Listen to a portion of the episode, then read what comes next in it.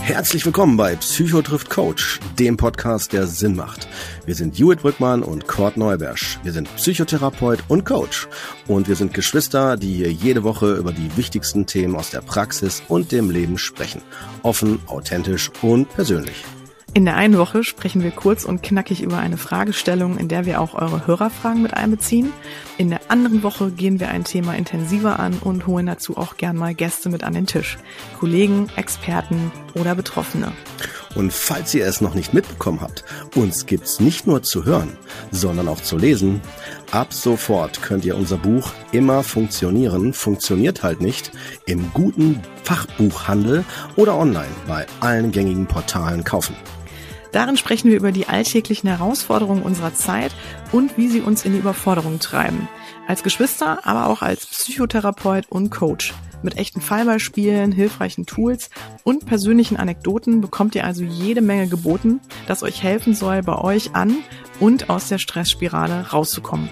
So, nun geht's aber in eine neue Folge Psychotriff Coach. Schön, dass ihr wieder oder zum ersten Mal dabei seid. Wir wünschen euch eine gute Zeit und spannende Unterhaltung. Ja, wie geht's dir, Brüderchen? Ich freue mich heute wieder hier zurück bei einer neuen Folge Psychotriff Coach. Schön, dass ihr auch wieder dabei seid und Gordy auch wieder hier an meiner Seite. Wie ja, schön. Schwesterherz. Hallo, liebe? Hörer. Ne, genau. Ja, mir geht's soweit ganz gut, muss ich sagen, ähm, weil der Urlaub rückt näher. ne, Weihnachten, ja. Ne, also ich hoffe, dir geht's auch gut. Mir geht's auch gut auf jeden Fall, wie du schon sagst. Wir haben heute den ja. äh, Weihnachtsbaum geschmückt und oh. ähm, ja, war wirklich, war richtig schön. Heute war so ein Fotos, richtig schöner. Fotos. Ja, genau. Heute war echt ein richtig schöner, gemütlicher Familientag Schön. seit äh, längerer Zeit und äh, hat mir sehr gut getan. Deswegen bin ich heute sehr entspannt ah, hier toll. am Mikro. Da und passt ja das passt ja das Thema heute sehr gut. Da, ne, weil, das Thema. da bist du ja, da bist du quasi am anderen Ende des Themas heute. Aber. Ganz genau, bin ich ja, am anderen ja, Ende. Schön, das ist doch schön. Aber ja, nee, bei uns auch, also auf jeden Fall. Wir haben ja auch, ähm, wir haben ja schon, äh, wir schmücken ja immer Weihnachten, also die, die den Tannenbaum und so schon vor dem ersten Advent, damit mhm. wir mehr von der Weihnachtszeit haben und so. Wir haben ja immer einen künstlichen, ja, und äh, genau, und ja, der sieht immer relativ echt aus und ja, ist ja auch ja. im Nachhaltigkeitssinne. Ne? ja, Eigentlich. das ist tatsächlich ist mit der Hauptgrund, so. ehrlich gesagt. Also da will ich jetzt nicht alle anderen dissen, die jetzt einen frischen haben. Alles gut. Ich weiß, dass das auch voll die Rituale sind. Nee, aber äh, auf jeden Fall sehr schön und äh, haben auch heute kuschelig, ähm, na, ne, also der mittlere ist äh, sogar noch beim Freund gewesen, hatte, wollte er unbedingt. Der älteste ist bei der Mama die Woche. Und äh, ja, die kleinste war dann bei uns hier und haben richtig schön gemütlich gemacht. Und, und Frühstück ist ja immer am Wochenende ganz nett.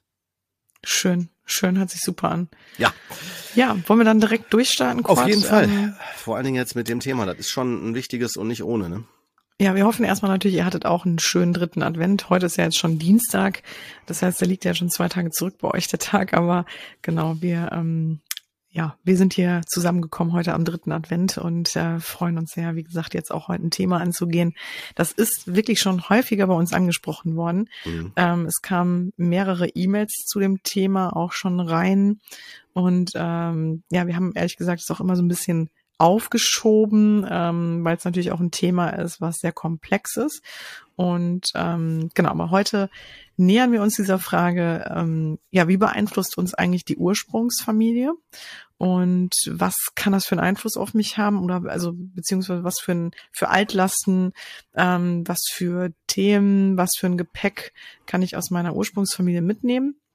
Und natürlich auch die Frage, ähm, die Beziehungen, die in der Ursprungsfamilie halt da sind, ob das jetzt die Eltern sind, die Großeltern oder die Geschwister, ähm, wenn die einem nicht gut tun, wenn man das Gefühl hat, irgendwas stimmt da nicht und man gerät immer wieder an die gleichen Herausforderungen oder in gleiche Konflikte, ähm, wie geht man dann damit um? Und ähm, genau, also das heißt, wir reden heute mal sehr über Familienstrukturen, über genau Dinge, die Familien ähm, Themen, Muster, ähm, gehen da halt auch mal so in Dynamiken rein, machen mal ein paar Beispiele auf. Und ja, also wie gesagt, ihr habt uns häufiger geschrieben, ähm, es ging viel immer auch in den E-Mails um die Eltern, ähm, dass äh, teilweise da schwierige Verhältnisse bestehen zu den Eltern, aber auch, äh, das finde ich ganz wichtig zu besprechen, ähm, weil das wird auch häufig vernachlässigt, dass natürlich auch Geschwister einen großen Einfluss haben auf uns und uns natürlich auch sehr prägen in der Entwicklung. Und dazu haben wir natürlich auch E-Mails bekommen.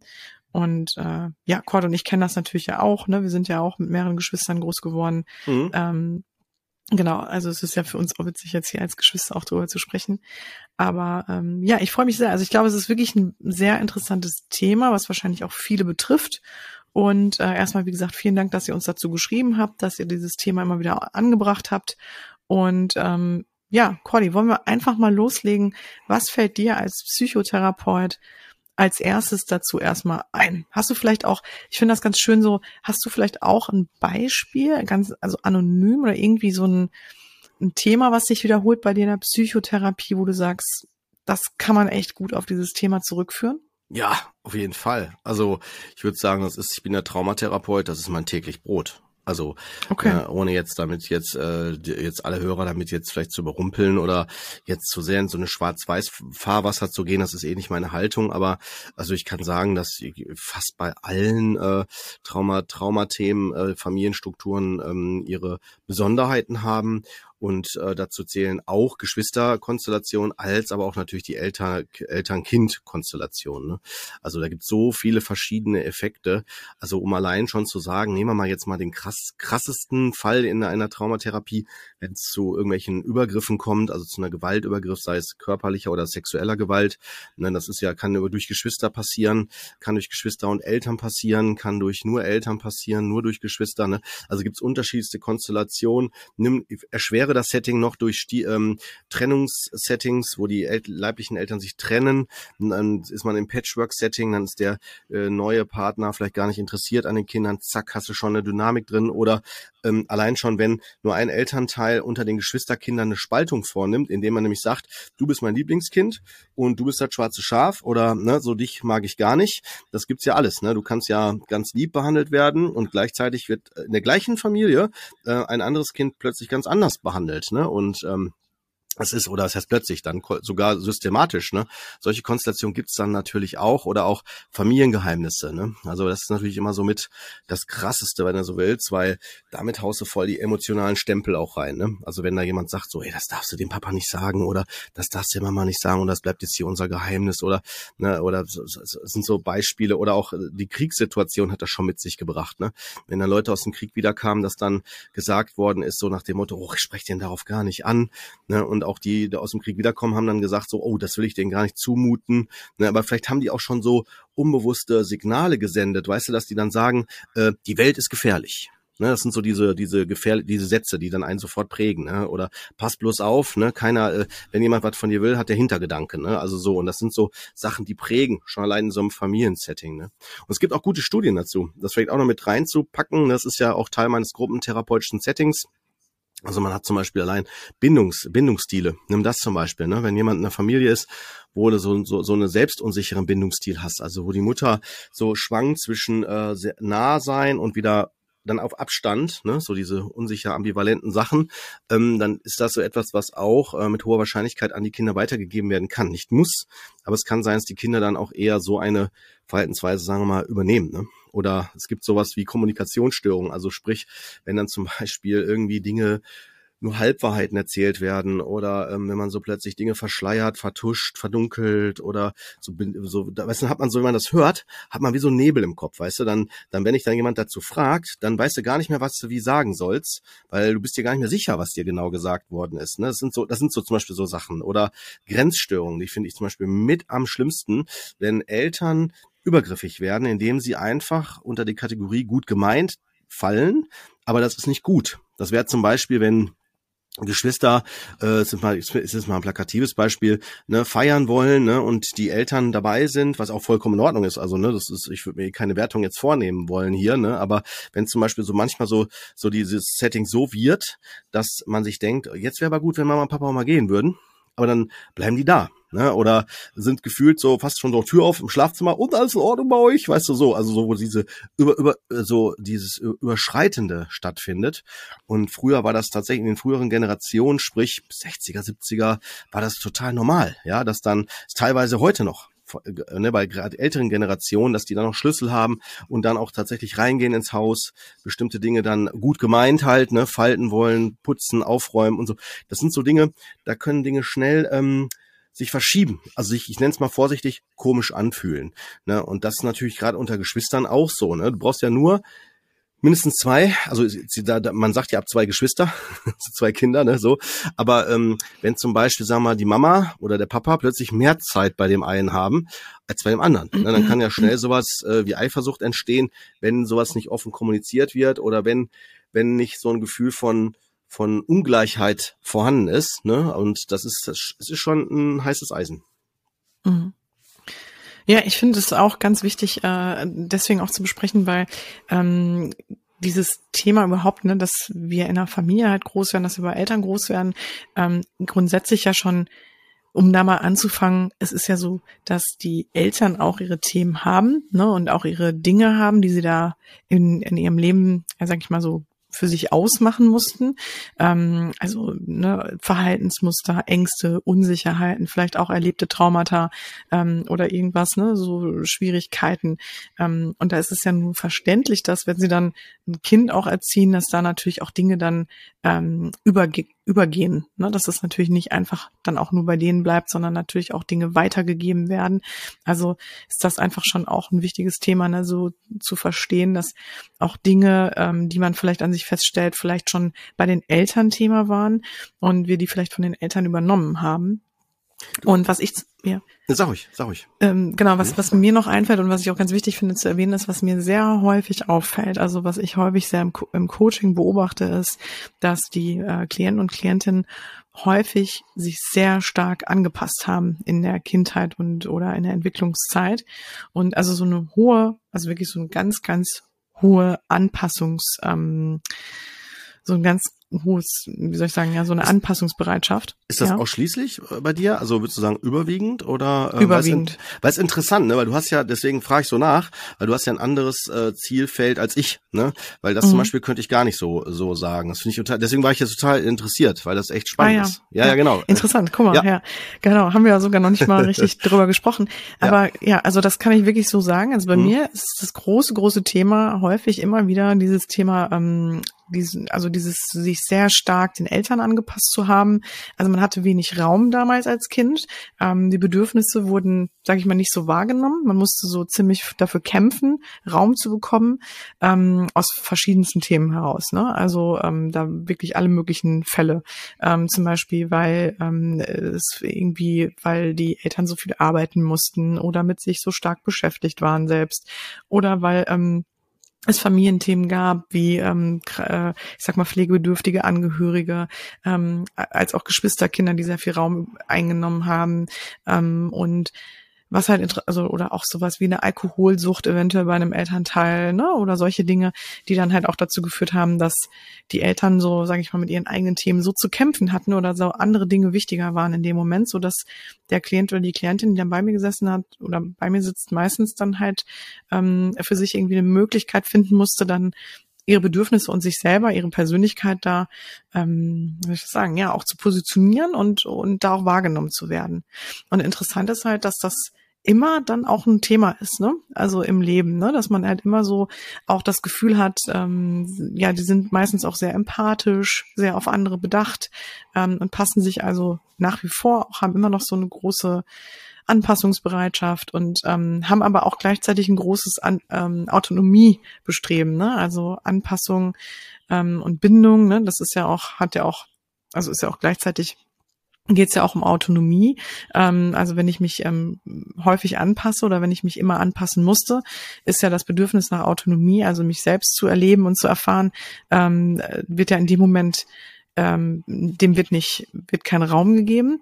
Und dass ich dann natürlich ähm, einfach nach dieser Autonomie ähm, immer, immer strebe und auch immer das Gefühl habe, ich kann aber diese Autonomie nicht leben, ähm, wenn ich in der Bindung bin, wenn ich in der Beziehung bin. Und ähm, dann meistens nehme ich das so wahr, dass die Klienten und Klientinnen wirklich so diesen starken Freiheitsdrang auch in sich haben oder halt so ein starkes Autonomiebedürfnis haben und dadurch aber auch Schwierigkeiten haben, in Beziehung zu sein, weil sie das Gefühl haben, Beziehungen sind direkt, da sind Erwartungen dran geknüpft oder da müssten sie sich auch sehr stark dem anderen wieder anpassen, müssen sehr empathisch sein und sind dadurch natürlich wieder, müssen sich so, ich sag mal, zurücknehmen. Ne? Mhm. Und ich, ähm, ja, ich kann, ich kann vielleicht dazu auch nochmal was sowas Allgemeines sagen. Also, also das da an mich, mich anknüpfen an dem, was du schon gesagt hast. Das ist auch das, was ich immer in den Gruppentherapien auch immer wieder vermittel, ist, dass man sich klar machen muss, Bindung ist erstmal total auf Dauer angelegt. Also selbst wenn ich einen Kontakt abbreche oder jemand verstirbt, bleibt die Beziehung bestehen. Ja, also weil ich sie einfach in mir auch habe und ich ja auch eine Qualität damit verbinde. Also eine, ne, deswegen kann man sagen, Bindung, also eine Beziehung ist tatsächlich auf Dauer angelegt. Sie ist auch exklusiv, also sie ist nicht austauschbar. Ne? Also ihre Mutter zum Beispiel, ne? wenn sie verstorben ist, es äh, gibt keine andere, also keine andere Person. Ja, also es ist alles individuell. Ne? Das finde ich auch mal ganz wichtig, wenn man das nochmal so sagt. Ne? Und das beruht natürlich auf Gefühle und auch gemeinsamen Erfahrungen. Also um damit nochmal zu betonen, dass halt die eine Beziehung halt ähm, vom, zum Vater gut sein kann, dass halt das Geschwisterkind sagt, boah, das war doch super, und der andere hat wirklich gefühlt gar nichts bekommen, war eher Ablehnung. Ne? Also es ist was Exklusives und hat gemeinsame Erfahrungen halt, ne, die es da so mit mitmacht und soll auch Zugehörigkeit vermitteln. Zugehörigkeit nicht im Sinne von immer direkt automatisch Nähe, sondern erstmal, wo man steht also wo man, wo man, wo man ist, ne, zu einer also individuellen Sache. Das finde ich immer, finde ich auch mal ganz wichtig sozusagen. Und bevor ich das vergesse, wir haben jetzt ja Dezember 21, also die aktuelle ähm, Ausgabe ja von der äh, Psychologie heute, ne, um da mal an der Stelle mal Werbung zu machen, ähm, ist tatsächlich ein sehr, äh, eine, eine, die ist generell empfehlenswert, aber hat tatsächlich hier von der Ausgabe 1.22 ähm, den Titel Stille Aufträge. Und da geht's um, hier steht als Untertitel, wie wir uns von den Erwartungen unserer Eltern befreien. Da geht's ja vor allen Dingen darum, wenn die halt die Eltern was suggerieren und sagen, du sollst das machen, du sollst dies machen und so weiter, dass wir so Dinge dann unbewusst annehmen und dann machen und irgendwie das Gefühl haben, hey, das bin ja gar nicht ich, das ist ja, ne, fühle mich gar nicht wohl, bin gar nicht zufrieden damit, ne? Und dass man da vielleicht auch nochmal gucken kann, ne, so ähm, wo, wie erstmal das zu erkennen, und dann im zweiten Schritt zu schauen, wie kann ich mich überhaupt von sowas lösen, ne? rauskommen. Da, genau, da würde ich auch gern einhaken, weil ich glaube, Gerne. deswegen äh, habe hab ich häufig auch genau dieses Thema im Coaching, weil bei mir genau das Thema ja eine Riesenrolle spielt. Also die kommen ja mhm. ins Coaching, die Klienten und Klientinnen, wenn sie das Gefühl haben, an einem Punkt in ihrem Leben zu sein, wo sie eigentlich nicht gerne sind oder wo sie irgendwie Schwierigkeiten mit haben und für sich gerne was verändern wollen würden. Und dann kommt auch meistens dieses Gefühl hoch, eigentlich habe ich bisher mein Leben gar nicht so gelebt, wie ich es wollte, sondern ich habe Themen und Dinge verwirklicht in meinem Leben, die auf andere zurückgegangen sind oder Entscheidungen getroffen habe. Ich habe Entscheidungen getroffen, weil ich meinte, die entscheiden zu müssen, ne? oder ich wurde da halt beeinflusst von Eltern, von vom Umfeld.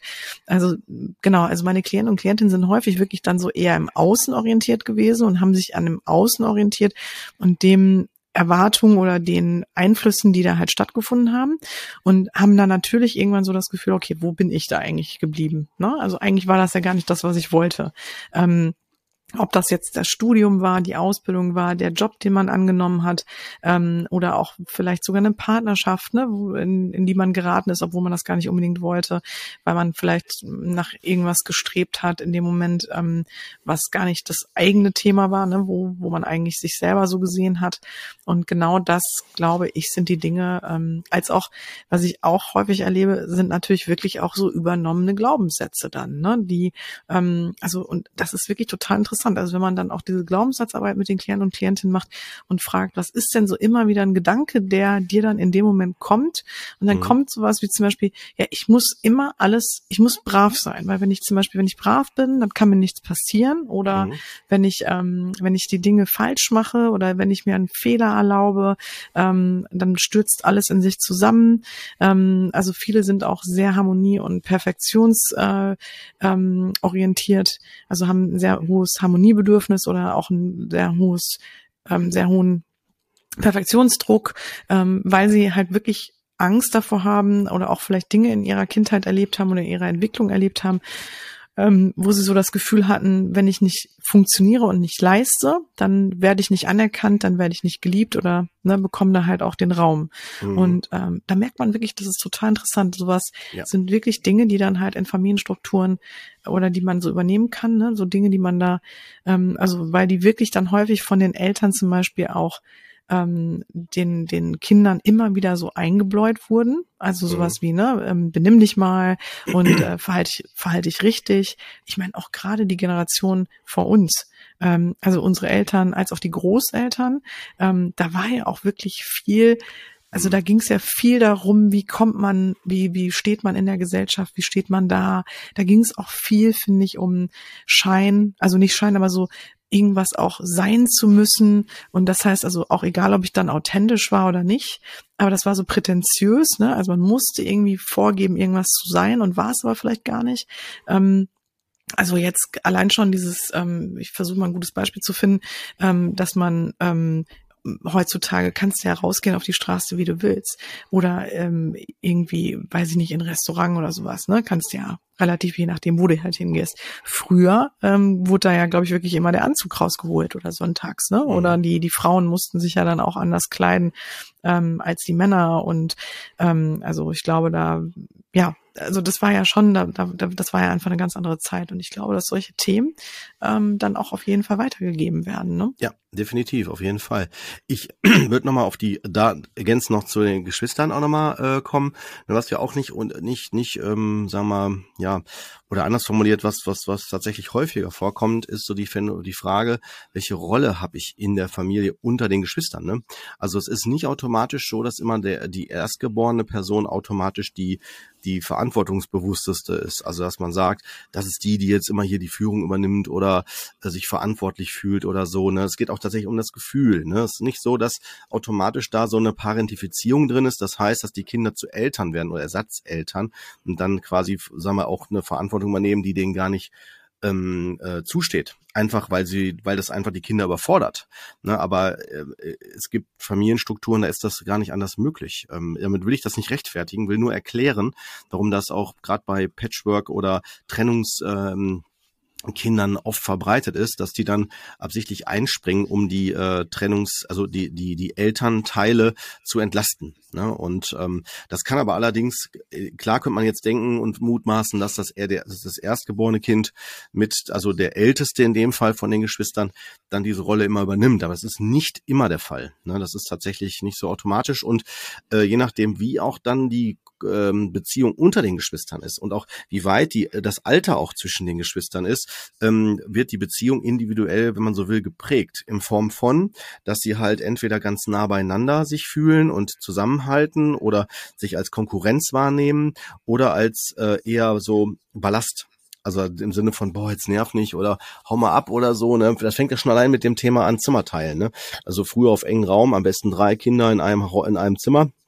Und dann halt, äh, vielleicht ist das noch ganz witzig, so als Kleinkind, ne, so im Kindergartenalter, aber wenn man dann so immer mehr denkt, so jetzt will ich mal so für mich sein oder will einfach auch mal einen Freund, wenn ich ihn einlade, nur für mich äh, jetzt auch haben, ne, so Zeit für mich, wird schon schwieriger. Also da ist die Frage nach Individualität ja automatisch steht ja schon im Raum. Und wenn jetzt auch noch von außen, von den Eltern das noch gefördert wird, ne, zum Beispiel, guck mal dein Bruder oder deine Schwester, wie fleißig die ist. Du machst das nicht. Guck mal, die bringt immer die Einsen nach Hause, aber du mit deinen Vieren, so als Beispiel, ne, zack, hast direkt so eine Prägung da drinne, dass du dann denkst so, okay, ich bin weniger wert. Ne? Also brauchst, brauchst ja nur sowas. Ne?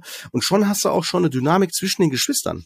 Vor allen Dingen, wenn dann noch die Geschwister diese Sachen übernehmen. Also wenn die Schwester sagt, ja, Mama und Papa haben das gesagt, ne? Du bist, du, du musst dann, du musst mal erstmal so gut werden wie ich. Ne? Da, da müsste mhm. man auch die Schwester schon äh, fast schon schützen, weil die ja im Grunde genommen selber Opfer wird von etwas, was von außen, ne, ich komme wieder mit den Traumadeutungen, äh, was von außen halt über die Eltern suggeriert wird. Ne? Aber da würde ich die gar nicht zu sehr in Schutz nehmen. Es gibt auch Geschwister, die von sich aus, aus Eifersucht, aus Wut, aus Missgunst und aus verschiedensten Konstellationen ähm, zu Schwierigkeiten führen. Jetzt sprechen wir aber ja absichtlich nur die rein pathologische Seite an. Natürlich gibt's, aber das ist ja jetzt nicht äh, Thema dieser Folge, auch total super gut funktionierende Beziehungen unter Geschwisterkonstellation. Weißt du, wie ich meine? Also, man sagt, das ist einfach top, ne? Das läuft einfach 1A und so, ne? Und dann kann man sich fragen, warum läuft das in äh, läuft das bei den einen so gut, bei den anderen nicht gut. Ich würde jetzt von meinen Erfahrungen her sagen, dass das davon abhängig ist, inwieweit, und das deckt sich mit dem, was wir bisher gesagt haben, inwieweit man diese Autonomie, diese Individualität leben konnte und äh, auch nicht dafür bewertet worden ist. Also wenn zum Beispiel der eine sich so verhält und sich so entwickeln durfte, ne, weil es sein Leben ist, alles gut. Ne, wie zum Beispiel, der eine wird vielleicht Doktor in der Familie oder Professor oder sonst was. Und der andere ist vielleicht ähm, reiner Arbeiter, ja, also Ausbildung gemacht, fertig. Der andere ist vielleicht ungelernt oder so, ne, und dümpelt so vor sich hin, aber ähm, sie, sie, sie sehen sich nicht als im Sinne von so mehr oder weniger wertig, ne? Weil das finde ich immer, finde ich immer ganz wichtig, ne? Aber wenn sowas da natürlich suggeriert wird, hast du automatisch Gefälle drin und auch dann so eine Missgunst oder ne, wenn zum Beispiel erwartet wird, ne, das halt, das habe ich auch häufig in, in Konstellationen, Familien, oh, guck mal hier, du bist jetzt ähm, der erfahrenere, erfahrener, äh, oder der, der jetzt vielleicht besser getucht ist, dann kannst du jetzt auch mal hier leisten. dann kannst du jetzt auch mal hier der Familie mal hier zugutekommen lassen oder so, ne? Oder, oder mhm. diese Generationsverträge, lass mich die auch noch kurz benennen.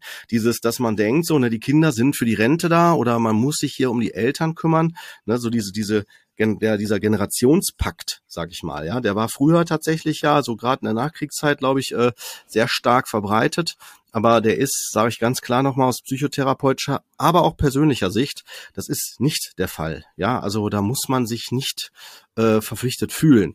Wenn man sowas macht, sollte man sich klar machen, ist das immer eine individuelle Kiste, eine individuelle Beziehungsnummer und verpflichtet fühlen, das Verpflichtungsgefühl, wenn das dahinter steht, sollte man sich klar machen, ist nicht mehr und nicht weniger ein Verpflichtungsgefühl. Und äh, das ist eine individuelle Kiste.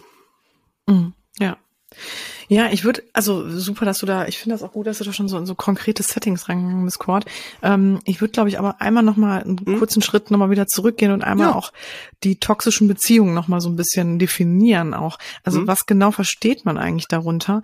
Und toxische Beziehungen sind äh, Beziehungen, die im Grunde dauerhaft, also die einem oder beiden Beziehungspartnern dauerhaft oder halt über längere Zeit physisch oder auch psychisch Schaden zufügen. Ne? Und äh, sind gekennzeichnet durch im Grunde einen Mangel an ja, Gleichberechtigung und hinten hindern ein oder beide Parteien daran in der Beziehung. Und das ist ganz wichtig, finde ich jetzt auch, was, was wir damit sagen, ein gutes und ausgewogenes Maß an Autonomie und Bindung zu leben. Ähm, denn es ist ganz wichtig, in einer gesunden Beziehung ist immer die Autonomie, was ich auch gerade schon mal so angesprochen hatte, Autonomie und die Bindung natürlich in einem guten Verhältnis. Das heißt, man hat eine, eine sehr gute Verbindung zueinander, eine sehr vertrauensvolle Verbindung zueinander, aber man kann auch trotzdem sich seinen Freiraum nehmen und auch sich selbst und seine Autonomie halt genießen. Und ähm, das ist ja auch so eine Kunst, finde ich, bei Eltern, da ihrem Kind ähm, von Anfang an eine gute, ein gutes Gleichgewicht auch mitzugeben ne, in der Erziehung. Also sowas wie, dass man wirklich auch Kinder mal äh, machen lässt, auch mal ausprobieren, sich ausprobieren lässt und die nicht nur versucht immer zu schützen oder den Dinge abzunehmen, um denen zu helfen, sondern da auch wirklich diese Autonomie fördert. Ähm, bei toxischen Beziehungen oder was man auch nochmal ganz klar benennen muss, ist, dass ja wir als Kinder einfach in so einer Abhängigkeit sind mit den Eltern. Ne? Das heißt, ähm, wir haben ja keine andere Möglichkeit, als mit diesen, ja, mit diesen Eltern, die uns da halt in die Welt gesetzt haben, zu leben und das Leben zu verbringen und äh, haben uns die Eltern ja auch nicht freiwillig ausgesucht und ähm, das ist natürlich auch, ist ja, wenn man so will, schon so ein bisschen von Grund auf auch eine ähm, Hilflosigkeit vielleicht an manchen Stellen. Ne? Das also, dass man keine Möglichkeit hat, auch vielleicht bestimmten Themen dann zu entfliehen. Mhm. Und vor allem jetzt muss man natürlich auch noch dazu sagen, ähm, wenn man es dann so kennenlernt und nicht anders kennengelernt hat, dann nimmt man das ja als Normalzustand hin. Dann denkt man ja, wird man ja mit so einer Prägung, mit so einer Weltanschauung ja groß. Das heißt, man nimmt ja an, okay, das ist Form von Liebe. Ne? Das ist die Form von Liebe, Bindung und Zugehörigkeit. Also wenn ich, ähm, wenn sehr viel, sage ich mal, Neid, Sarkasmus oder ich sag mal sehr destruktive Strukturen vorhanden sind, ähm, äh, Gehässigkeit, äh, passive, passive Aggressivität stattfindet, ähm, sehr häufig Zorn, eine unterschwellige Wut, vielleicht aber auch, gehen wir einen Schritt weiter, Kort, ne? Missbrauch, Gewalt, äh, solche Themen eine große Rolle spielen, dann kann das aber für mich, äh, wenn ich nichts anderes erlebt habe, natürlich auch ein Gefühl Gefühl dafür. Also dann ist es für mich ein, ähm, einfach ein bekanntes Modell von Beziehung. Und das große Problem ist, ähm, dass wir das abspeichern als unser Konzept, also als dieses Konzept, was, was damit einhergeht mit Beziehungen und es leider unbewusst auch unsere Beziehung im späteren Erwachsenenleben prägt. Ähm, so wie wir sie natürlich dann ähm, erfahren haben. Und das kann natürlich auch einen großen Einfluss dann auch auf die Partnerschaft zum Beispiel haben, ne? Oder dann auch auf meine eigene Familie, die ich dann später mal vielleicht ähm, äh, ja, ähm, gestalte oder halt ne, selber aufbaue. Und ich glaube, das muss man sich auch wirklich vor Augen führen, ne, dass man da auch mal hinschaut und auch mal guckt, was, wie war eigentlich immer so wie war eigentlich mein Elternhaus? Was war, hat für eine Stimmung geherrscht? Ne? Wie waren meine Eltern aufgestellt? Ähm, also wie haben die uns auch mit welchem, was hat für eine Stimmung bei uns geherrscht? Ähm, was waren so, wie ist man auch mit Mitmenschen umgegangen? Wie war grundsätzlich so der Umgang? Und da auch wirklich mal zu gucken, herrschten da eigentlich toxische Strukturen? Ähm, und wie ist das natürlich auch heute noch mit meinen Familienmitgliedern? Ne? Wie, wie bin ich da, also wie sind da im Grunde genommen, wie ist das System? Und nur ganz kurz noch, Kurt, dann hm. übergebe ich sofort an dich. Ähm, Alles gut. Weil das finde ich noch ganz wichtig dazu erwähnen. Toxisch bedeutet ja wirklich, dass es mir, das habe ich ja gerade schon erklärt, über längere Zeit nicht gut geht in der Beziehung. Dass ich irgendwie, und das kann auch nur ein subtiles Gefühl sein, aber dass ich irgendwie mich nicht wohlfühle in dieser Beziehung und Bindung. Es kann übrigens in allen Beziehungen stattfinden. Ne? Wir reden ja heute über die Familie, aber es kann natürlich auch bei Freunden stattfinden, in Freundschaften, in Beziehungen, genau überall. Ähm, aber dass man, glaube ich, bei den Familien natürlich auch sich total schwer tut damit, diese toxischen Beziehungen auch mal, ähm, also der Abgrenzung vorzunehmen oder vielleicht im, im vielleicht heftigsten Fall auch zu sagen, es führt hier nur das Beste oder die einzige Möglichkeit ist Kontaktabbruch. Da tut man sich wahrscheinlich einfach natürlich schwerer mit, mit der Ursprungsfamilie, als vielleicht mit einer Freundschaft, mit einem Partner, mit einer Beziehung. Ähm, aber genau, und das finde ich halt auch ganz wichtig nochmal hier, dass wir darauf gleich eingehen, Cord. Ähm, ne, wie macht man das, wenn man Geschwister hat, wenn man oder bestimmte Menschen hat in der Familie, die einen wirklich sehr äh, einem sehr schaden, ohne dass es vielleicht beabsichtigt ist. Vielleicht ist es auch beabsichtigt und man kommt nicht um die herum. Ne? Das ist ja mhm. das große Dilemma dann. Ne? Ich führe ich noch aus, ähm, dass äh, ich meine, jetzt komme ich wieder mit meinem Traumabegriff, ne, aber wenn wir von diesen jetzt toxische vielleicht auch nochmal interpretieren als vielleicht, wo Eltern zum Täter werden, auch wenn sie es vielleicht nicht wollen, also Täter im Sinne von anderen Schaden, ne, und äh, vielleicht auch selber gar nicht anders gelernt haben unter der Kategorie vielleicht gut gemeint, ne, oder ne, selbst wenn man schlägt, dass man sagt, das nur zu deinem Besten oder sowas wird ja häufig so ausgelegt, aber wenn wir jetzt mal dieses, so diese Perspektive mal einnehmen von Eltern, die es zwar gut meinen, aber letztendlich schaden, ne, dann ist es, sollte man sich vielleicht auch fragen, fragen, inwieweit, wenn jetzt vielleicht sogar noch vermutet wird, ich habe vielleicht mehr oder weniger stark ausgeprägt, sogar so traumatisierten Hintergrund, dann kann das sein, dass ich auch eventuell emotional nicht erreichbar bin. Also die Frage, die sich vielleicht die Hörer, wenn sie in der Elternrolle sind, vielleicht mal so stellen sollten, ist so die Frage, inwieweit bin ich auch äh, emotional erreichbar. Ne, das ist vor allen Dingen dann so, wenn Kinder kommen äh, mit ihrem Lebenslust, mit ihrer Freude ne, und die Überlegung sich dann natürlich stellt, kann ich mich jetzt gerade darauf einlassen? Bin ich überhaupt auch wenn ich jetzt nicht gerade gestresst bin oder sonst was, überhaupt in der Lage, mich darauf einzulassen. Und wenn, wie gut. Ne? Also ich kann das, ich kann das aufmachen. Äh, äh, ich habe damit ja kein Problem, ne? zu sagen einfach allein, dass, dass die Trennungssituation äh, von meiner ersten Ehefrau äh, mit meinem ältesten Sohn dann, ne, das ist natürlich so etwas, was ja auch viel getriggert hat. Ne? Allein wenn wir an, an unsere Situation erinnern, ich bleib bei mir, Judith, ne? aber die Trennungssituation unserer Eltern, die, äh, als ich sieben war, ich habe ja gar keine Konzepte von, äh, wie ist ein Vater, äh, ne, weil mit sieben war unser Vater nicht da. Und da habe ich mich dann gefragt, so, okay, wie, wie macht das denn, ne, so, was macht das denn dann aus? Und mir ist erst im Laufe meines Lebens klar geworden, ab dem siebten Lebensjahr meines erstgeborenen Sohnes, ähm, dass ich keine Konzepte habe davon. Also, also erstmal lernen musste, erstmal gucken musste. Und dann war auch jede, äh, jeder Kontakt, jede Intensität mit meinem Sohn immer wieder eine Herausforderung, bei mir hinzugucken, was ist mit meinen Erfahrungen, was ist mit meinem Kleinen und so weiter. Das ist eine Arbeit. Es ist eine, es ist nicht ohne. Ne? Aber ich bleibe jetzt absichtlich erstmal bei der Identifikation von bestimmten Dingen. Ne? Also emotionale Erreichbarkeit ist das eine. Dann die Frage der Übergriffigkeit. Selbst gut gemeint ist übergriffig. Ja, also ich kann ein Kind knuddeln und immer und so weiter. Dann mache ich das aber vielleicht nur für mich. Weil wenn ein Kind sagt, ey, ist gut jetzt, dann ist das eigentlich ein Zeichen, dass das Kind genug hat. Dann, wenn ich das weitermache, ist das eher nur noch dann mein Modell. nicht mehr das Modell mhm. des Kindes, ne? Oder auch die Frage der, des, des emotional schwer Belasteten, ne? Wenn ich da merke, boah, ich bin total fertig oder was, ne, Schlaf beim Spielen schon ein daneben oder so. Auch vielleicht ein ganz normales Setting, ne? Aber wenn das zum Beispiel zu einer Regelmäßigkeit wird, ist ja die Frage, wie gut ist es dann da für, für das Kind, ne? Das sind ja auch so Dinge, die dann auch weitergehen, also weitergegeben werden, ne? Oder diese Unberechenbarkeit. Im einen Moment bin ich nett und im nächsten plötzlich kriege ich dann eine emotionale Ohrfeige. Oder war wieder irgendwas falsch und ich weiß nicht, was da los ist, ne? Oder dann dieses auch emotional Bedürftige, dass selbst Eltern das sagen, ne? Boah, was wir dir alles tun, ne? Sei du doch auch mal nett zu mir. Ne? Oder kannst mir mhm. jetzt doch auch mal zuhören. Ja, das sind so diese, diese Muster, die so dieser emotionale Missbrauch, der dahinter auch schwingen kann. Ne?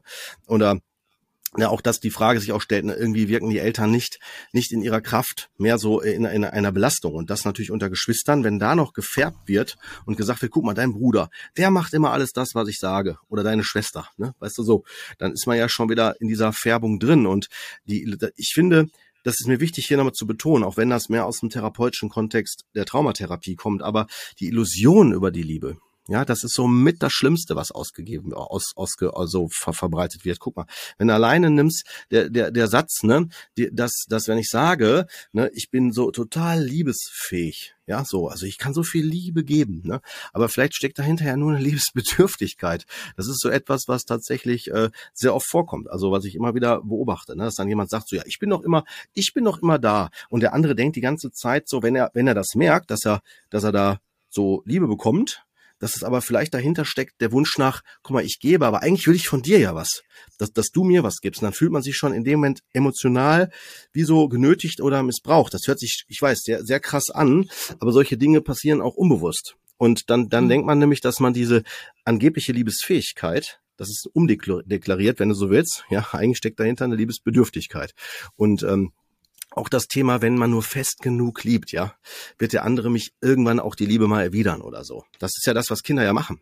Also dieses, ne, dann nehmen die das ja so noch in Kauf, ich bin das schuld, ja, komm, jetzt äh, trotzdem wäre schön, wenn wir uns irgendwie lieb haben und uns lieben. Das sind ja so Dinge, die sofort so so einer Verstrickung, in so eine Verstrickung führen und die geht auch über das, über den Tod hinaus. Also, dass man dann denkt, ne, nimm nur das Setting, Vater, Mutter spalten die Kinder, ne, also hier, äh, Vater geht auf den Sohn, Mutter auf die to Tochter oder wie auch immer, ne? Und dann plötzlich ist der Vater erstmal tot, ne, der angeblich ja der Tyrann war, dann ist das die Mutter, ne, so nach dem Motto, ja, der Papa war ja auch immer so schlimm und so weiter und dann spaltet die Mutter weiter zwischen den Kindern und dann plötzlich kriegen die sich sogar in die Wolle, so dass die dann sagen so, äh, wie, du hast doch gerade von der Mama mehr gekriegt als ich und äh, hin und hin und her. Das kommt häufiger vor und dann verstirbt die Mutter ja, irgendwann, klar, logisch, was Biologisches.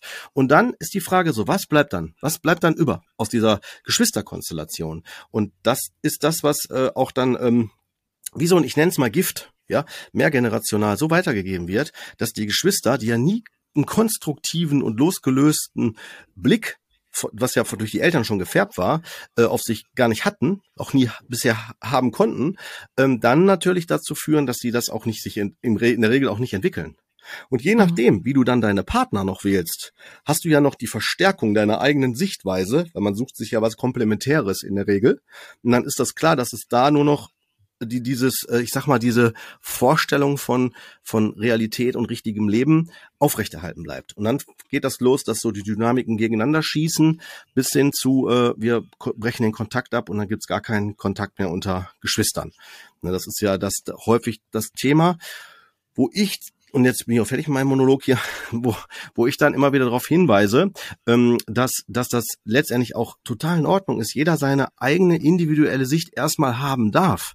Solange ich aber nicht der Meinung bin, dass ich in meinem Recht sein muss, sondern dass, dass ich den anderen erstmal in seiner Subjektivität lassen kann, ich in meiner Subjektivität und dann kann man gucken, ob man sich erstmal richtig verstanden hat. Also haben wir überhaupt das, was wir vermitteln wollen, überhaupt verstanden? Und es kann ja auch mal wirklich sein, dass ein Sachverhalt wirklich richtig verstanden wird und es einfach keine Kompatibilität gibt. Und dann muss man einfach sagen, komm, dann lassen wir das so stehen und gut ist. Ja, ähm, muss man gucken, was daraus dann wird. Oder man kann durch so eine, was wir immer wieder sagen, Kommunikation, durch so eine Sachverhaltsklärung, kann dann plötzlich diese, diese Dinge dann, äh, können diese Dinge dann erkannt werden. Ja, dass man dann plötzlich merkt, oh, ne, yo, jetzt wo du es sagst. Und der letzte Anmerkung dazu, ich erlebe das in der Therapie so, dass ähm, wenn man schon sehr stark in so Rollen drin ist, in solchen Subjekt subjektiven Rollen, dann kann das sein, dass man das gar nicht mehr selber auflösen kann unter Geschwistern, wenn ich jetzt mal auf dieser Ebene bleibe, sondern dass es dann echt schon fast über, sagen wir mal, sei es irgendwie die Partner oder über Freunde oder Verwandte aus der Familie nochmal die Möglichkeit gibt, eine ähm, andere Perspektive aus dieser Dynamik heraus zu erkennen, sofern es überhaupt so eine Person gibt, die das vermitteln kann, ne, durch Beobachtungen oder durch, durch Beschreibungen. Ne? Mhm. Ja, finde ich super gut, was du da ähm, genau nochmal ausgeführt hast. Und ich finde es auch, also ich glaube auch, dass Geschwisterbeziehungen halt sehr unterschätzt werden. Und ich finde auch, ähm, dass natürlich auch gerade Geschwister, ähm, wie soll ich das sagen, also jedes, jedes Geschwisterkind ist ja einfach nur mal so, nimmt ja eine bestimmte Rolle ein. Und die sind ja meistens sehr konträr zueinander. Ne? Also das ist ja meistens so, dass man genau, also dass, dass die sich nicht, sag ich mal, sehr groß überschneiden ne, oder sehr ähnlich sind, sondern eher so sehr entgegengesetzt sind voneinander. Weil das natürlich auch Sinn macht, dass jeder versucht, eine Position in der Familie zu bekommen, die so einen eigenen Raum natürlich auch hat, ne? dass man da auch so seinen eigenen Raum, seine eigene Identität dann natürlich auch hat. Ähm, obwohl da muss ich sagen, bin ich jetzt nicht so im Thema, aber natürlich hat es wahrscheinlich auch Charakterdinge und Gene und sowas, die natürlich auch eine Riesenrolle da spielen, gehe ich stark von aus. Aber um da jetzt mal so zu bleiben, wenn jetzt äh, da natürlich dann auch verschiedene Rollen eingenommen werden und dann natürlich auch die Eltern ja auch noch zwei verschiedene Rollen einnehmen, entsteht ja schon aus, aus sich heraus ein System oder Verhaltens- und Dynamiken, Verhaltensmuster und Dynamiken, die halt, ähm, finde ich, und das ist so wichtig auch zu verstehen, die, finde ich, nicht von den Kindern ähm, über, überblickt werden müssen ne? oder von den Kindern durchschaut werden müssen in ihrer Kindheit und Entwicklung. Ähm, aber interessanterweise habe ich im Coaching immer noch, also sind die Klienten und Klientinnen ganz häufig, fühlen die sich schuldig, ähm, haben ein Riesenthema damit, ähm, empfinden sich quasi als Täter, ähm, wenn zum Beispiel Dinge passiert sind in der Kindheit, ähm, die vielleicht die das Geschwisterkind äh, oder den, den Geschwisterteil ähm, benachteiligt haben und ähm, oder irgendwas passiert ist, wo sie dann halt so das Gefühl haben, okay, da habe ich die Loyalität oder da habe ich irgendwo was eingebüßt, geboost, ne? also da hätte ich anders handeln müssen und das habe ich halt damals verpasst. Also sich immer so verantwortlich fühlen, genauso wie für die Eltern, dass sie auch so stark einfach sehr schnell in diese Verantwortung gehen und äh, meinen, sie müssten auch den Eltern irgendwie, ähm, also sich dann entweder extrem anpassen oder auf jeden Fall alles richtig machen, immer auch funktionieren oder zumindest dann dem Rollenbild auch entsprechend, was die, was die Eltern da halt vorgeben. Und ich finde auch nochmal wichtig zu benennen, also es gibt genau einmal natürlich so dieses große Thema der Vernachlässigung oder dass man das Gefühl hat, die Eltern waren, hatten kaum ähm, haben kaum irgendwie, sage ich mal, den Kindern so die Anerkennung gegeben oder auch den Raum gegeben, ähm, die wirklich auch wahrgenommen in ihren Themen, in ihren Fähigkeiten, in ihren Eigenschaften. Das ist so das eine, weil die vielleicht zu sehr mit sich selbst beschäftigt waren. Aber das andere, was ja auch häufig stattfindet, ist, was man ja auch nicht vergessen darf, ist, das hattest du ja gerade auch schon mal so angesprochen, mhm so eine emotionale Abhängigkeit, ne? Genau. Also wenn es halt so darum geht, ähm, es gibt ja manchmal Familien, die sind ja wirklich unfassbar eng, ne? Mhm. Und da bleibt dann aber auch wenig Raum für Autonomie. Also da ist dann wirklich eine so starke Bindung da, ähm, dass es auch schwerfällt, sich da zu, sag ich mal, individualisieren. Also so mhm. auch mal ne, rauszunehmen, sein eigenes Ding zu machen, weil man wird halt immer nur so im Kontext der Gruppe wahrgenommen. Und die Gruppe, das ist wie so eine absolute, ja, so ein bisschen, ich sag's mal, also so das totale Extrembeispiel ist da so ein Mafia-Clan, ja, wenn man so will, ähm, wo so im Grunde genommen so eine enorme Loyalität da ist, dass sie eigentlich schon wie so ein Macht- und Kontrollinstrument, finde ich, äh, funktioniert. Ne? Dass man mhm. also, und da ja schon Angst hat, sich nur ansatzweise von zu entfernen von bestimmten Themen und Dingen, die da von der Familie und vom System da halt vorgegeben wurden. Und das kann ja, das ist ja das Interessante, das passiert ja alles auch auf so einer unbewussten Ebene das nehme ich vielleicht für mich ja persönlich gar nicht wahr. Und das ist auch so, ähm, das kann wirklich in so Sätzen dann halt stattfinden, wie ähm, wenn man dann versucht, irgendwie mal so sein eigenes Ding zu machen und sagt, so, so, ähm, jetzt dieses Jahr fahre ich nie mit euch in Urlaub oder ich mache dieses Jahr mache ich mal das und das. Ähm, wie? aber ne, kannst du nicht machen, haben wir doch immer so gemacht und da würdest du ja fehlen und und dann wird es natürlich so, man hat so den Eindruck, okay, ich bin da in dem Moment total wichtig aber am Ende ist es natürlich auch sehr einengt und ist auch so, hm, also ein emotionales Unterdruck setzen. Ne?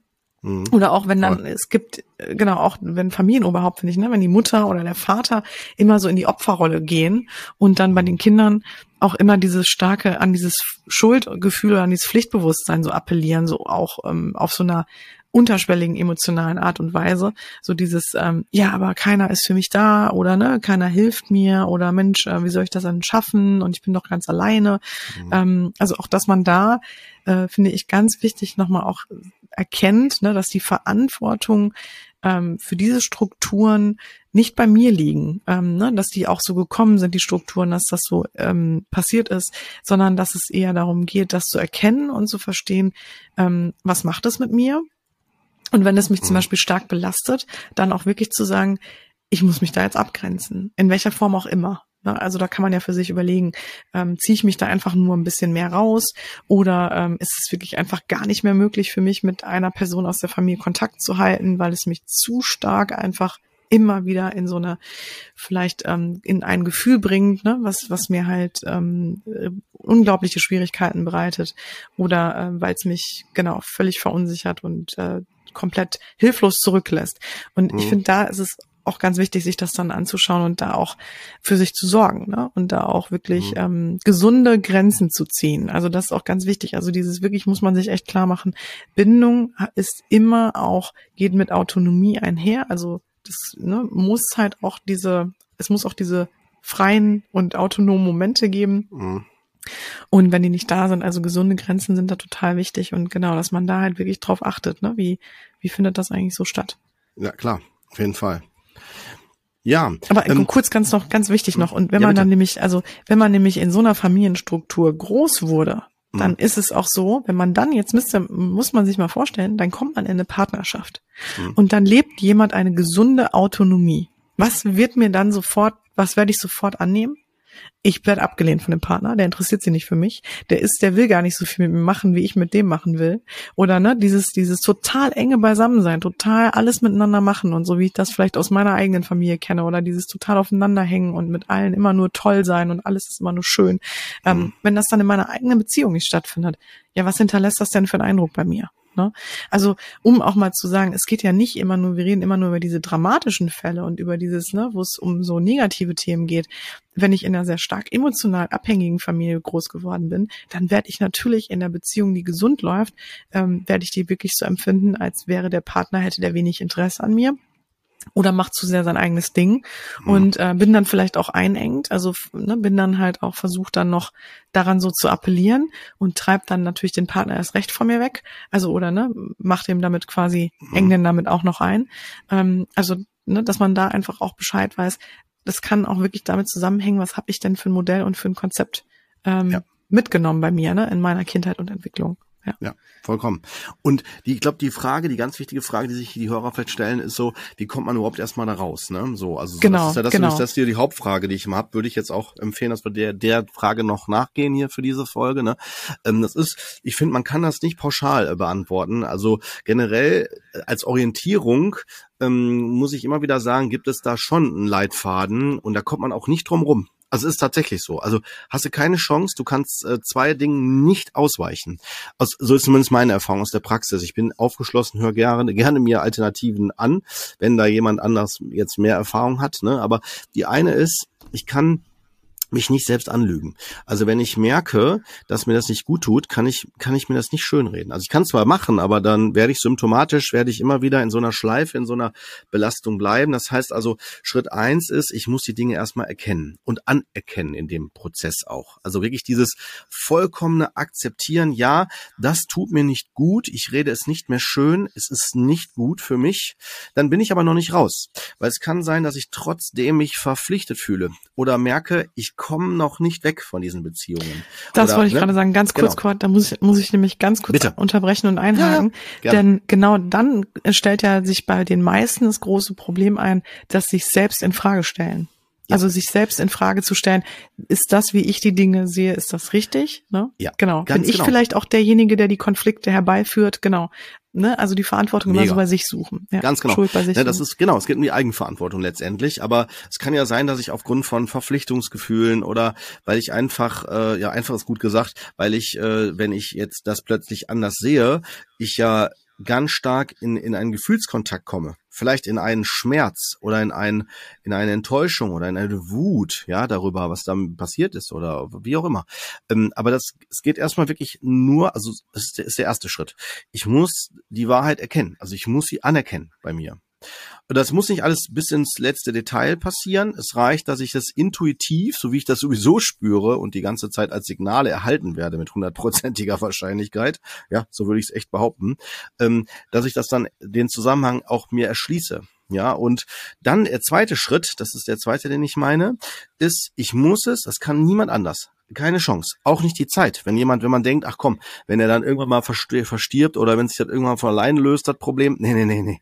So funktioniert das nicht. Das heißt, ich kann das nur aktiv in mir, indem ich sage, und jetzt verändere ich diese Beziehung, wie auch immer sie aussieht dann. Also es kann sein, dass ich sage, ich muss den Kontakt abbrechen. Hört sich hart an, ich weiß. Aber es kann sein, dass ich sagen muss, ich muss den Kontakt abbrechen.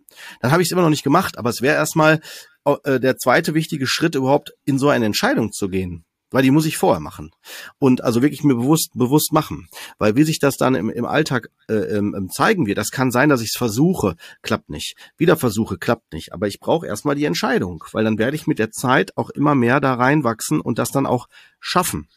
Sofern ich die Entscheidung wirklich getroffen habe, dass ich was verändern will, ne? oder halt, dass ich, dass ich den Kontakt schmälere, dass ich sage, gut, ich kann den Kontakt nicht abbrechen, aber dann mache ich das halt wirklich nur, wie jetzt zum Beispiel Weihnachten, ne? auf Weihnachtsfeiern oder äh, überleg sogar dann, dass ich mir es offen halte. Ne? Ich habe schon von einigen Klienten gehört, die gesagt haben, boah super, dass jetzt Corona ausspricht, äh, nicht zu viele Leute treffen und so weiter, am besten auch eher vorsichtig und so weiter, ne? dass man dann das auch so ein bisschen so auch nutzt für sich, um sich zu schützen. Also zu sagen, ich gehe gar nicht in so eine massive Konfrontation.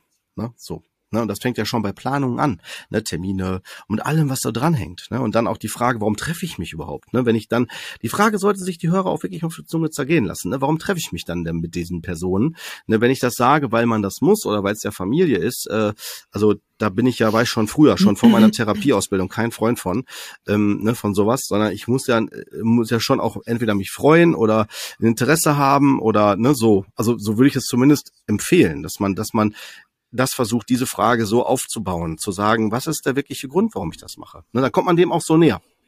Ich glaube, es ist ja nicht immer nur zum Beispiel die gesamte Familie. Es kann ja auch sein, dass ich vielleicht nur mit einer Person meine Schwierigkeiten habe.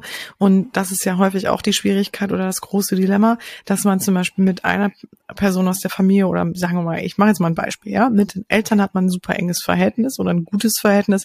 Mit dem Geschwisterteil, ähm, mit der Schwester, mit dem Bruder hat man mhm. totale Schwierigkeiten, hat sich komplett zerstritten. So, jetzt ist es aber so, dass man sich nicht aus dem Weg gehen kann, wenn man sich natürlich auch Familienfesten sieht oder bei den Eltern auf dem Geburtstag ist oder was auch immer, da dann kommen, kommt man ja zwangsläufig, stößt man ja, kommt man ja aufeinander. Und ich glaube, das sind so häufig auch Themen, wo natürlich dann so Spaltungen auch passieren, wo so Loyalitätskonflikte auch entstehen, wenn dann, sage ich mal, auch noch die Eltern jetzt in dem Beispiel vielleicht dann so mit reingezogen werden und sowas wie, ja, also wenn der kommt, dann komme ich nicht, ne, dann müsst ihr euch entscheiden oder sowas. Das natürlich macht es dann natürlich extrem schwierig. Und ich finde, das wird dann ja auch zu so einer Belastungs- und Zerreißprobe für die gesamte Familie. Ähm, ich finde in dem Moment auch ganz wichtig, die Verantwortung, dass bestimmte Familienstrukturen sind, wie sie sind, liegt natürlich bei den Eltern so, ne? Das, um das jetzt mal so finden, also ganz klar auch nochmal zu benennen. Die Verantwortung aber dann im Erwachsenenalter einen Konflikt auszutragen oder mit einem Konflikt irgendwie in einer gewissen Weise ähm, gesund umzugehen und den zu bewältigen, den, diese Verantwortung, finde ich, obliegt aber den erwachsenen beteiligten Personen. Ne? Also das muss man auch nochmal klar sagen, dass die ähm, Dinge, warum sie so sind, wie sie sind, ähm, das können, konnten wir vielleicht nicht beeinflussen, aber den Umgang damit, den können wir beeinflussen. Und wir können natürlich auch die Möglichkeit schaffen, solche Themen sich nicht wiederholen zu lassen in der Familie. Also, ne, weil ganz häufig ist ja so ein Umgang dann mit solchen Konflikten, sagen wir mal sowas wie unter den Teppich kehren, ignorieren, verdrängen oder vielleicht sogar immer so eine passive Aggressivität, eine Wut, ähm, Zynismus, ähm, Neid, ne, Eifersucht, was auch immer da für Themen eine Rolle spielen, ähm, dass sie sich dann halt so wiederholen oder dass sie sich dann, dass sie im Grunde genommen gar nicht aufgelöst werden, sondern dass sie sich nur von, sag mal, von Generation zu Generation so weitergeben. Ne? Ähm, also es ist wirklich auch total spannend, wenn man sich das mal anschaut, so und auch mal so Generationen hinweg oder zurückgeht, ähm, was da eigentlich so im Grunde schon äh, so schon länger spielt, so welche, mhm. welche Emotionen. Ja. Das finde ich auch wirklich ganz wichtig, sich mal zu fragen an die Hörer und Hörerinnen mal jetzt gerichtet. Ähm, fragt euch mal wirklich, wie sind denn eure Familienfeste, diese Ursprungsfamilienfeste? Wie sind die denn so? Wie fühlen die sich denn so an vom Grundgefühl? Was herrscht denn da für eine Stimmung? Ist das wirklich eine wohlwollende, wertschätzende Stimmung? Ist da immer irgendwie so ein Gefühl von, ah, der eine versucht den anderen zu, über, zu übertrumpfen, besser zu sein als der andere. Ne? So ist da vielleicht so wie so ein leichter Wettbewerb, herrscht da so ein leichter Wettbewerb, ist da vielleicht so ein bisschen Neid immer ein großes Thema. Übrigens, Neid kann ja auch nicht nur unter Geschwistern sein, Neid kann auch wirklich ähm, von, von Eltern auch, ähm, also Eltern können auch neidisch auf Kinder sein ne? Mhm. und auf die Lebenswege der Kinder. Und genauso, also das finde ich auch total interessant, können auch Kinder zum Beispiel sich gar nicht ganz entfalten oder ähm, zu einer Erfüllung finden im Leben, wenn sie das Gefühl haben, damit würde ich ja viel glücklicher werden als meine Eltern. Hört sich wirklich komisch an, aber es ist auch ein unbewusster Prozess. Wenn die Eltern einem immer wieder gesagt haben, wie schlimm es denen ging, wie schwer die es hatten, ähm, oder ne, die vielleicht, ich hatte mal eine Klientin, die hat eine Mutter gehabt, die hat, die wurde halt früh vom Vater verlassen. Ähm, da war die, also diese Klientin war da halt noch relativ jung als Kind, da wurde die Mutter halt verlassen, war auch eine ganz schlimme Trennung und die hat das nie überwunden, die Mutter, die, die Trennung. Und die war dann auch seitdem allein lebend. Und die Klientin hat wirklich dieses Muster gehabt oder dieses, diesen, also sie war sehr eng mit ihrer Mutter, da hat auch eine Parentifizierung stattgefunden dann und die war sehr eng mit ihrer Mutter und sie hat im Grunde im Inneren so das Gefühl gehabt, wenn ich jetzt die Liebe meines Lebens finde, oder wenn ich jetzt, also die war Single, die hatte auch ein Thema mit Beziehung, dann wie soll ich das denn, wie kann ich das denn mit dem Unglück meiner Mutter vereinbaren? Ne? Also, dass es mir total gut geht und meiner Mutter überhaupt nicht gut geht, oder? Ne? Das ist so, und man verbündet sich dann schon so stark mit der Mutter, dass quasi auch das eigene Schicksal zu einem Verbündnis wird, ne? Oder so, so also dass man sich auch mit dem Schicksal der Mutter verbunden fühlt. Ähm, und da muss man wirklich, muss man sich echt ähm, wie soll ich das sagen, auch einfach mal bewusst beobachten, was passiert da eigentlich? Wo werde ich auch immer wieder reingezogen in welche Themen? Ne? Werde ich schnell in so, wie gesagt, in so eine Verantwortung gedrängt? Oder habe ich schnell Schuldgefühle? Also habe ich auch immer meistens das Gefühl, in so einer Verantwortung sein zu müssen. Ähm, oder ne, was sind da so für Themen, ähm, die, die mir da vielleicht auch zu schaffen machen? Und äh, jetzt sowohl unter Geschwistern als auch unter den Eltern oder durch, es können ja auch andere Familienmitglieder sein. Was ich aber nochmal sagen will, ist, warum, die, die Frage, die man sich ja stellen kann, ist auch, warum führt denn es häufig dazu, zu Kontaktabbrüchen, wenn man merkt, dass man mit bestimmten Familienmitgliedern nicht so ähm, zurechtkommt. Dazu würde ich gerne sagen, dass natürlich das große Thema ist bei Konflikten innerhalb der Familie, dass da Prozesse und Dynamiken am Werk sind, die natürlich schon über also eigentlich ein ganzes Leben lang ja stattfinden. Das heißt, wenn man die verändern will, wenn man sagen will, ich habe jetzt verstanden, okay, ich komme damit nicht klar, also keine Ahnung, die Person XY in meiner Familie versucht mich immer wieder, ähm, wie soll ich sagen, so da zur Rechenschaft zu ziehen oder oder mit spitzfindigen Kommentaren klein zu machen, klein zu halten, sage ich jetzt mal so, dann ähm, ist es total schwer, ja, das für sich, also da einen Umgang mit zu, erstmal erstmal das zu verstehen, ähm, dann zu erkennen, ich habe da keinen Anteil dran und dann sich da abzugrenzen.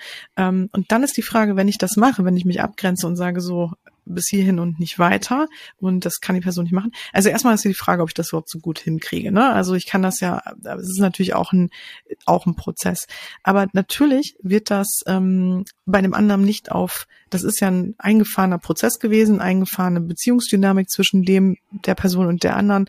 Das heißt, das wird ja nicht so schnell von jetzt auf gleich sich verändern, weil der andere ja nicht veränderungsbereit ist und weil dieses Muster ja schon über Jahrzehnte aktiv ist und darum ist es häufig so, dass dann der andere entweder total verunsichert ist, dann dadurch eventuell noch mal mehr in diesen toxischen Umgang geht oder halt, ne, also noch mal mehr draufsetzt oder sich zurückzieht auch oder da so eine Verhärtung dann stattfindet, vielleicht sogar ein Konflikt auf einmal dann an die Oberfläche kommt, aber einfach aufgrund dessen, weil die Dinge noch so, ich sag mal, sehr subtil sind, man das nicht so klar benennen kann, es dann auf so einer Ebene bleibt, die aber nur zu Verstrickungen führt und dass man da gar nicht richtig rauskommt aus dem Konflikt und dadurch aber dann auch so ein Gefühl da ist, wie wir können ja eigentlich gar nicht mehr miteinander reden, weil weil es steht zu viel zwischen uns. Aber man kann es nicht so klar benennen. Und mhm. deswegen glaube ich, ist es häufig so, dass gerade in, in Themen, die denn die Ursprungsfamilie betreffen, ähm, fast manchmal gar keine andere Möglichkeit bleibt, als sich wirklich zurückzuziehen oder zu sagen, mhm. ich kann den Kontakt nicht mehr zulassen. Ne? Ja, ja, definitiv, definitiv. Ja, spannend. Ich überlege gerade noch, was wir noch so an, Anmer an, an Anmerkungen machen. Ähm, ich vielleicht noch, dass äh, ich finde, das ist ein Prozess. Ne? Also es ist nichts, was irgendwie auch abgeschlossen ist, sondern dass man auch immer wieder eine Aktualität hinfühlen muss. Ne? Ob das ähm, also so, ob das immer noch aktuell ist oder nicht. Also ich finde immer gerade äh, Leben und Tod. Also sprich, wenn ein Kind geboren wird oder wenn jemand verstirbt, kommen ja in der Regel Familien zusammen also äh, zwangsläufig, unabhängig mal von Geburtstagen und Weihnachten und so weiter. Das sind ja meistens die Momente, wo selbst die Leute zusammenkommen, die, äh, sagen wir vielleicht eher gar keinen Kontakt haben oder jetzt nicht bei solchen Feierlichkeiten irgendwie aufeinandertreffen, sag ich mal. Ne? Dann sind diese außergewöhnlichen Ereignisse, die zumindest nochmal so ähm, äh, selbst die entferntesten Personen in einer Familie nochmal eher zusammenführen. Und ähm, ich finde, das ist eine super Schnittstelle also weder der, jetzt weniger der Tod, mehr das, äh, eine Geburt oder sonst was, sich zu hinterfragen, was ist wichtig oder wie ist der Stand auch, hat sich nochmal was verändert, ne, weil äh, jetzt könnten sich die Hörer fragen, bleibt man denn immer in diesen Rollen oder äh, können die Menschen sich auch verändern?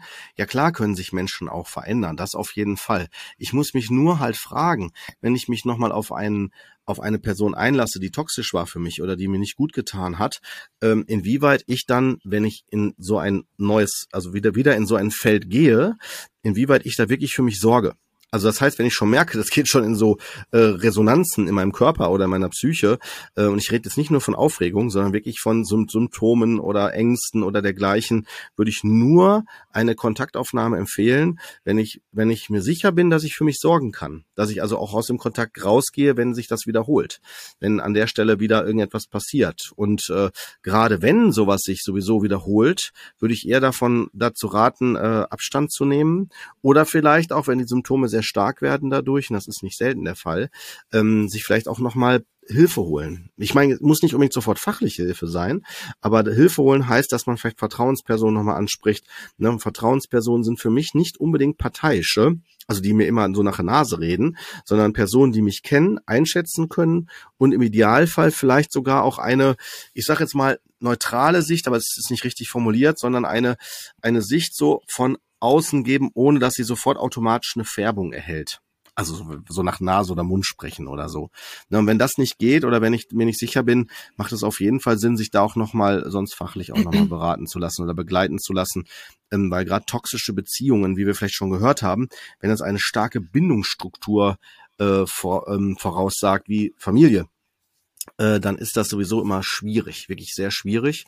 Und möchte, ich möchte damit also auch allen Hörern Mut machen, wenn die sagen, ich habe das bisher nie geschafft oder ich kann mir es nicht vorstellen, dann äh, kann ich dazu nur sagen, äh, das ist absolut nachvollziehbar. Und wenn ihr das nicht schafft, gesteht euch das ein. Dann sind wir wieder bei dem Punkt, ehrlich zu sich selbst sein und äh, ansonsten wirklich Hilfe aufsuchen, fachliche.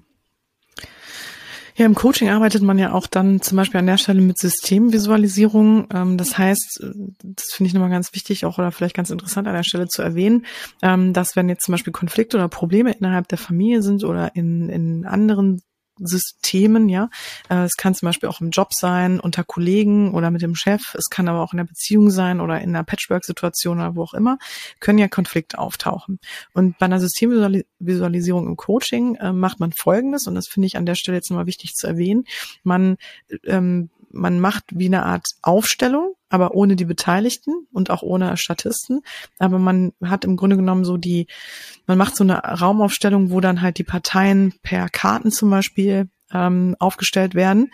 Und dann versucht man wirklich durch diese Aufstellung in die Position mal der ähm, Systempartner oder Konfliktpartner, nenne ich es jetzt mal, ja, sich dann ähm, also in die hineinzuversetzen, in die mal zu begeben, in die Position der anderen. Ne? Und durch die quasi die Brille der anderen, in diesem Moment ja dann hypothetisch, man ist ja quasi in dieser Aufstellung, aber das macht auch wirklich total, ne, das ähm, Aufstellung können wir gerne ja auch nochmal eine Folge zu machen. Quad ist ja, glaube ich, auch nochmal super interessant, das mal aufzumachen, das Thema.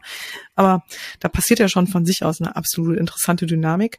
Und ähm, naja, auf jeden Fall ist es dann so, dass man wirklich, das finde ich ganz interessant, dass ich durch diese Arbeit ganz häufig das Gefühl habe, dass sich was komplett verändert und dreht innerhalb dieses Konflikts und auch in der Be ähm, Betrachtung und Wahrnehmung des Klienten und der Klientin auf den Konflikt. Weil was man häufig ja nicht macht oder was einem sehr schwer fällt, glaube ich, ist, ähm, die Lösung zu betrachten erstmal, den Konflikt. Also meistens führt ja so ein Konflikt sehr schnell zu diesem, zu diesem, zu einer Verletzung und auch zu so einem Stolz, den man dann entwickelt, dass man sagt, boah, das hat der wirklich, da hat er das und das gemacht und das hat mich total verletzt oder mitgenommen oder äh, irgendwie irgendwas mit mir gemacht und dann setzt ja so eine Art Stolz ein so und ne und das, das kann ja nicht sein und das finde ich ganz schlimm und sowas. So und dann verhält man sich die ganze Zeit ja in dieser Betrachtungsweise auf, hat aber entfernt sich ja immer mehr davon, in diese Lösung und auch wieder in die Nähe zu gehen zu diesem Menschen, ja, mit dem man diesen Konflikt hat. Und das würde ja bedeuten, auch vielleicht die Position oder auch mal die Denk-, die Sichtweise des anderen einzunehmen. Und interessant finde ich halt, also nicht nur die Sichtweise einzunehmen auf den Konflikt und auf das Problem, sondern, und darum geht's eigentlich eher, die Sichtweise darauf, wie würde der andere denn darüber denken, wie würde der gerne zu einer Lösung kommen wollen. Das finde ich total interessant. Also das mhm. ist wirklich eine ganz andere Betrachtung. Und was ich jetzt hier gerade an der Stelle, warum ich das auch so ausführe, was ich gerne so mitgeben möchte, auch an die Betroffenen, die jetzt sagen, ja, ich kenne das, ich habe das auch bei mir in der Familie. Ähm, das große Problem in Familien ist ja auch, dass wir das Gefühl haben, wir kennen den das Gegenüber in und auswendig und ähm, wissen eigentlich im Grunde schon, haben im Grunde die ganze Argumentationskette, die der andere anbringen würde, haben wir mhm. schon klar, wissen wir schon, was der mhm. sagen würde, wie der sich verhält. Eigentlich kennen wir den in und auswendig, der braucht uns im Grunde gar nichts mehr erzählen. Und ich glaube, das führt natürlich auch total schnell dazu, dass man so Annahmen trifft, ne, Hypothesen hat, einfach irgendwas aufstellt, in den Raum wirft oder für sich einfach im Kopf das ganze Prozedere, den ganzen Prozess, den ganzen Konflikt, die Lösungsfindung und so auch ähm, damit schon ad acta gelegt ist, weil ich ja eigentlich schon annehme, ne, wie es halt laufen würde und den anderen im Grunde auch schon vielleicht dann dadurch so abschreibe und sage, ja, ne, kannst eh vergessen. Und ähm, und das finde ich halt auch schade, dass man da vielleicht auch mal wieder einen Schritt rausgeht und sagt, das kann doch, das kann, muss nicht unbedingt so sein, denn die Person kann sich auch verändert haben, die Person kann überhaupt aus einem ganz anderen, aus einer ganz anderen Motivation heraus vielleicht, sagen wir mal, wir bleiben jetzt mal in dieser Beziehung, der eine ist total spitzfindig, ist vielleicht macht einen runter, macht einen klein, immer wieder. Und äh, man hat so das Gefühl, es kann doch nicht sein, dass diese Person mich jedes Mal abwertet oder ich mich immer wieder so klein fühle in der Gegenwart dieser Person. Und ähm, so, und jetzt habe ich natürlich, weiß ich einfach schon, der macht das ja schon jahrelang, ne, das ist ja das und das Thema, und das ist äh, einfach, das ist, da ist eigentlich gar kein Rauskommen und äh, genau, und wenn ich denjenigen darauf anspreche, dann wird er genau so und so reagieren. So, jetzt kann es ja aber sein, dass da vielleicht doch was hintersteckt, was er mit mir in der jetzigen Situation ganz anders aufmachen würde, als vielleicht noch vor ein paar Jahren, weil er vielleicht für sich auch nochmal andere Dinge erkannt hat oder ne, weil vielleicht doch Dinge dahinter stehen, die mir gar nicht so bewusst waren. Also vielleicht auch wirklich eine ganz starke Unsicherheit, ähm, Ängste, Schwierigkeiten mit sich selbst umzugehen, ähm, Prägungen oder Themen, die mir gar nicht so klar waren in dem Moment, die er vielleicht auch vor ein paar Jahren noch nicht mit mir geteilt hätte, weil er vielleicht in dem Bewusstsein noch nicht gewesen wäre oder die Beziehung einfach noch nicht da gewesen wäre. Ähm, so, und in dem Moment würde es aber dann doch funktionieren. Das heißt, mhm. also auch immer so den anderen, sage ich mal, auch dahingehend wahrnehmen, dass er diese Dinge, die er tut, nicht ohne Grund tut. So, damit möchte ich nicht sagen, dass er die, dass es gut ist, was er da tut, sondern ich will, nur damit sagen, es hat einen Ursprung, eine Wurzel, warum er das tut. Und es hat in den wenigsten Fällen was mit mir dann zu tun. Und wenn man das, glaube ich, auch verstanden hat, dann ist es schon mal so ein leichteres drauf zugehen. Und dann gibt es vielleicht auch die Möglichkeit, das anders anzunehmen. Ne? Ähm, und äh, da vielleicht auch so in den Frieden zu kommen und auch ins Reine zu kommen und zu sagen, alles klar, es hat eigentlich nichts mit mir zu tun und vielleicht dann auch mit demjenigen eine Abmachung zu treffen, hör mal zu, wenn du wieder dieses Gefühl hast oder wenn es wieder soweit ist, dann sei mir nicht böse, dann werde ich da einfach nur nicht drauf eingehen oder dann werde ich auf Abstand gehen. Ne? So, also, so wenn du da auch für dich merkst, du kommst da nicht raus, dann muss ich dann aber meinen Umgang damit finden, nimm es mir da nicht übel. Ähm, und dann kann das auch schon total befreiend sein für diesen Konflikt oder auch für diese mhm. Beziehung. Mhm. Ne? So einfach, das wollte ich gerne nochmal so an der Stelle mitgeben.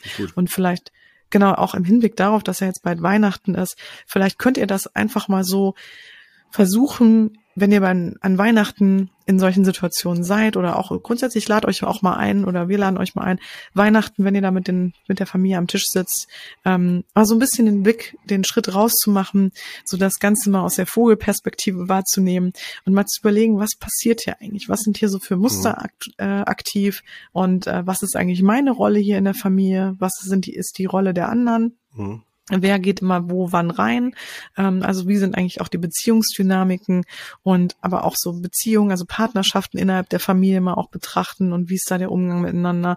Und mhm. ähm, also da wirklich mal so eine kleine Selbstanalyse zu betreiben und meistens wird einem dann auch wirklich schon super vieles bewusst. Und äh, wenn man dann noch so ein so ein, so ein, so ich sag mal, die Person auch nochmal in ihrer Vergangenheit betrachtet, also in der Rückschau, dann wird wahrscheinlich auch nochmal vieles nochmal klarer. Also es ist wirklich ganz interessant, mal so eine kleine eigene Familienstudie zu betreiben. Ja. Und ähm, ja, und genau, einfach trotz allem natürlich immer mit einer besonderen Wertschätzung auch und mit einem so, und dann höre ich auch gleich auf, genau, mit so einem, genau, so, so dieses, ja, also das finde ich nur einfach nochmal an der Stelle wirklich zu sagen, mhm. auch irgendwo trotzdem immer noch zu versuchen, nicht zuzumachen, sondern auch immer noch mal zu versuchen, egal wie lange man sein Gegenüber schon kennt, auch trotzdem dieses Gegenüber noch wahrzunehmen und noch ihn oder sie irgendwo auf eine Weise, also ein Verständnis entwickeln zu wollen und eine Offenheit da, dass da noch eine Offenheit da ist und noch ähm, eine Annäherung überhaupt stattfinden kann. Also ich habe wirklich das Gefühl, meistens nach so langen Familienthemen und Strukturen sind die sind die wirklich die Fronten schon verhärtet, sind die Türen schon so zu, ne?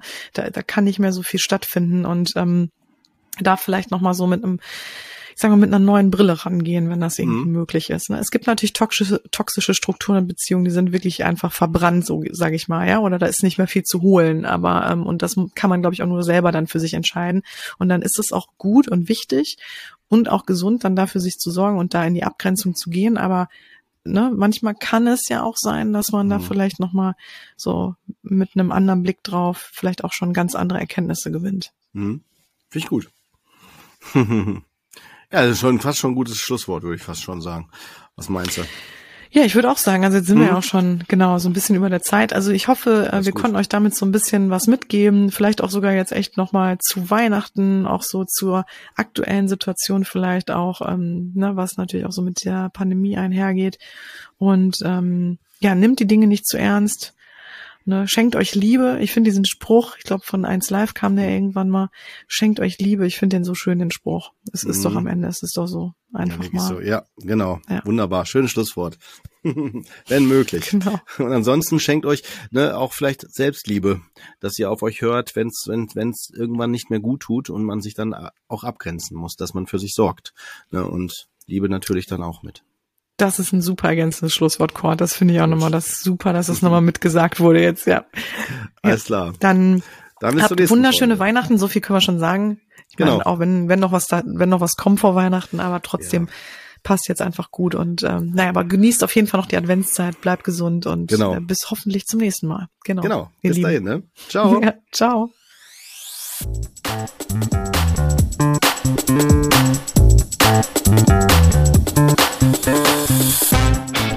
Das war Psychotrift Coach, der Podcast, der Sinn macht. Wir möchten euch damit unterhalten, inspirieren, informieren und bewegen. Solltet ihr etwas auf dem Herzen haben, ein Thema oder Fachgebiet beisteuern oder einfach euer konstruktives Feedback zum Podcast loswerden wollen, immer her damit. Ihr findet uns bei Facebook, Instagram, YouTube, Twitter und Co. oder unter psychotriftcoach.de. Dort bekommt ihr auch immer alle aktuellen bzw. weiterführenden Informationen zu unseren Folgen und Gästen. Wir danken euch von ganzem Herzen für euer Ohr und freuen uns, wenn ihr unseren Podcast bei iTunes mit ein paar lieben Sternen bewertet, über die sozialen Netzwerke teilt oder einfach mit Freunden und Bekannten darüber sprecht. In diesem Sinne, bis zum nächsten Mal, ihr Lieben. Wir freuen uns drauf. Yeah.